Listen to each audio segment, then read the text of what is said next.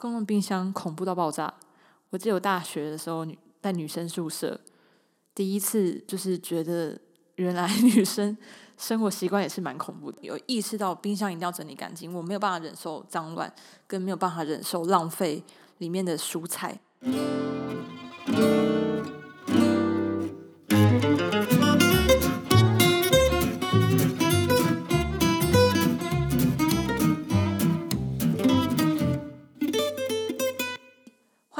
收听百态生活，我是 Zoe。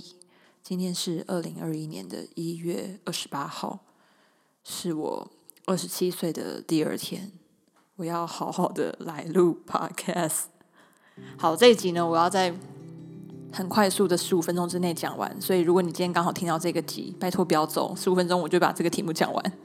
我今天来跟大家聊最近高中考大学那个学测题目。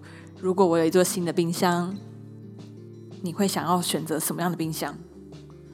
我还蛮幸运的是，我现在在台北生活嘛，租房子，但我的房子是家庭式的房子，所以我有一个小厨房跟一个自己的冰箱，所以我有一个很长开开关关使用的冰箱。这个冰箱我平常都会放一周分量的菜在冷藏冷藏的那一层，然后在冷冻的那一层呢会放一个月的肉肉品。对我来说呢，这个冰箱还蛮够用的。但我会不会想要买新的？其实很长就会，尤其是在要买冷冻的肉的时候，就会想说，如果我的家里面的冰箱的冷冻柜大一点就好了，或是偶尔去逛那个家家器家电用品的时候，就会再去绕去那个冷冷冻冷冻冰箱哦冷冻柜那边看，就看那个上千式的冷冻冷冻柜，或是在看那种双门的冰箱。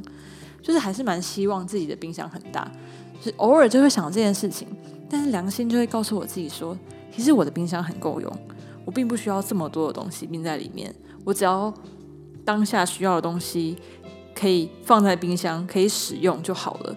因为我塞越多东西进去，我就会越有压力要把这些东西消耗掉。因为像很多人应该都看过那个很有名的这个阿嬷的冰箱的那个照片吧。我真的觉得，如果我有一个大冰箱，就会很容易就会变成那样子，就是塞满超多东西，你会找不到里面有什么。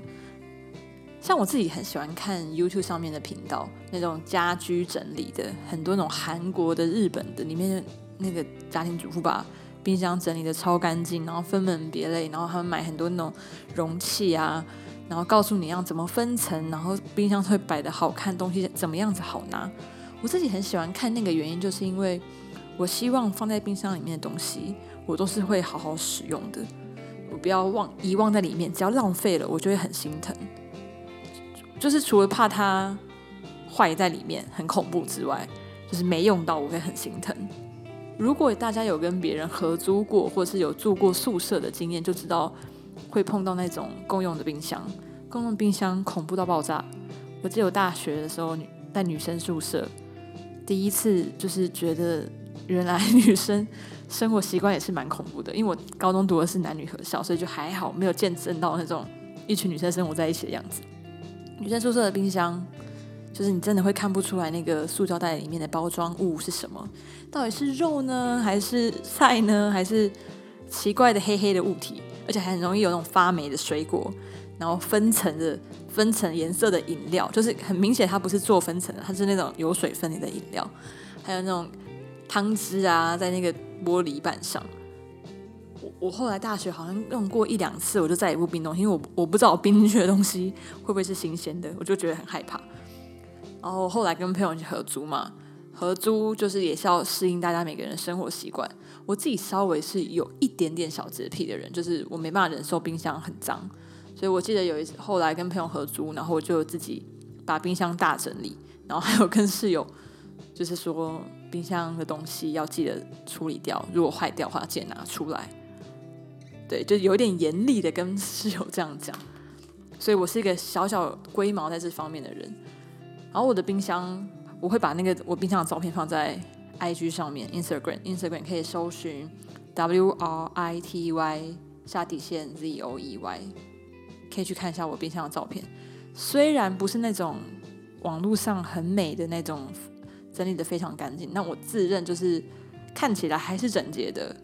我还现现在也还有在规划说要怎么让让这个小冰箱看起来更干净。但我觉得先不把钱花在买这些容器上面，就是把现在可以使用的东西放整齐是最主要的事情。对，反正就是经历过这些冰箱，我就有意识到冰箱一定要整理干净。我没有办法忍受脏乱，跟没有办法忍受浪费里面的蔬菜，因为浪费你就会觉得很可笑。我既然花钱，而且在台北生活大不易，我自己煮菜就是想要省钱。如果如果我冰的东西进去，然后没用到，那我那笔钱不就白白花了吗？这个想法呢，我就也是我觉得可以回归回推到手机这件事情上面。你说它跟手机有什么关系？超有关系的，因为大家知道现在智慧型手机容量越做越大。以前在弄按键型的时候，一 G、二 G，你就会觉得手机容量很够，你从来没有面临过手机容量不够的状况。但自从换了智慧型手机之后，十六 G 不够用，三十二 G 不够用，到六十四 G 也不够用。我现在手机是六 S，然后六十四 G。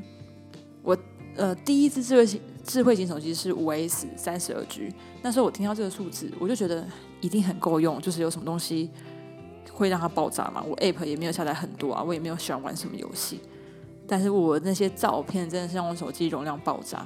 但我从来都没有养成习惯，就是好好整理。女生嘛，拍照拍一张照一定不够，同一个位置至少拍上五六张，五六张拍完之后，你会选择一张好看的去修，修完之后。调个颜色啊，然后它就会存成另外一张新照片。好，存之后你就上传到 Instagram，你就不会再回去整理那些没用到的照片，你就会让它去累积累积，所以很快就一千两千张的累积，还有影片。然后如果好一旦满了，我的坏习惯就是我会直接把照片拉到云端，或者是放到 Make 上面，就直接一整块这样拉去每个或是放到硬碟里面放。然后硬碟我就可能取个名字写，假设我之前是。二零二一一月二十八，我的名字就会写二零二一一月二十八照片。可是那个照片里面可能有三四个月的照片，就然后下一次要再去找的时候，你根本就忘记是放在什么样的资料夹，然后也很看，就是你可能一开那资料夹，你还要翻三个月份的照片，一两千张上面回去找某某一个时期的你想要的那张照片，其实会变得很麻烦。所以这件事情啊，就是整理。还有分门别类跟取舍很重要。像冰箱，我一旦越买越大，我的冰箱就会变得很恐怖，就会变成阿妈的冰箱，就会永远找不到我要的蔬菜。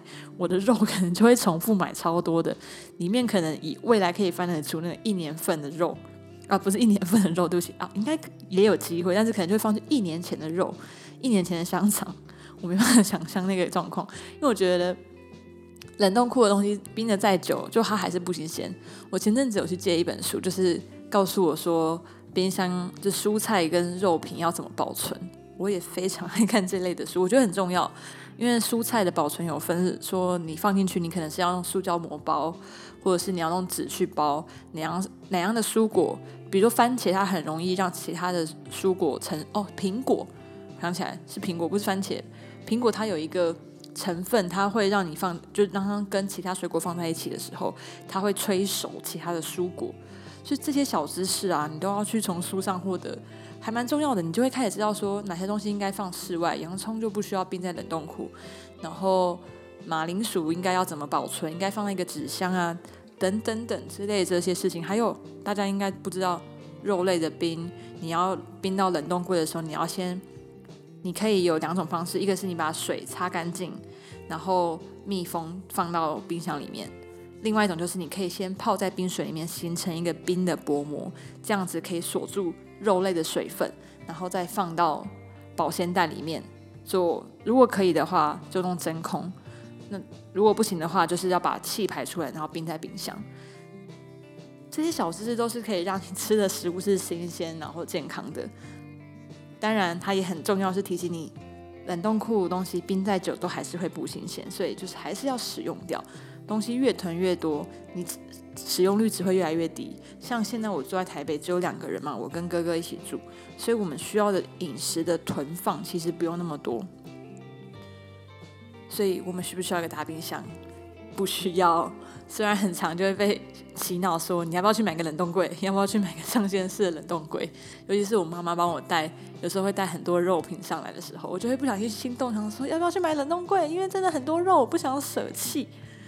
但我就要告诉自己冷静，真的不要浪费这个钱，因为你不需要，不需要，不需要，跟自己讲三次。好。所以呢，就是在跟大家分享一下我对冰箱的想法。但是呢，如果我真的有一个从天而降的那个金钱，假如我今天中千万发票，然后他们说你一定要去选一台冰箱，我会选什么冰箱？认真要我选，我就会想去选 Smeg 冰箱，就是那个意大利那个非常漂亮，它的那个角是做圆角的，很像是精品的感觉的那种烤漆面板冰箱。好，这就是一个梦幻一品。如果我有机会拥有的话，我会想要是这样子的冰箱。那也不用太大，它有那种也是分成冷冻柜跟冷冻库啊，冷藏跟冷冻两层的就好的。我不需要双门的，我真的觉得双门太大，大的我很有压力。但如果可以选，我要选一个美的冰箱。好，以上就是今天分享关于如果我有一座新冰箱，我会如何选择。其实主要是想跟大家讲。东西够用就好了，不要买太大，越大你是越堆越多。好，二零二一年一月二十八，在这边跟大家说再见喽！希望大家持续的收听，然后，然后我会尽量的产出有趣的 podcast 内容的。拜拜。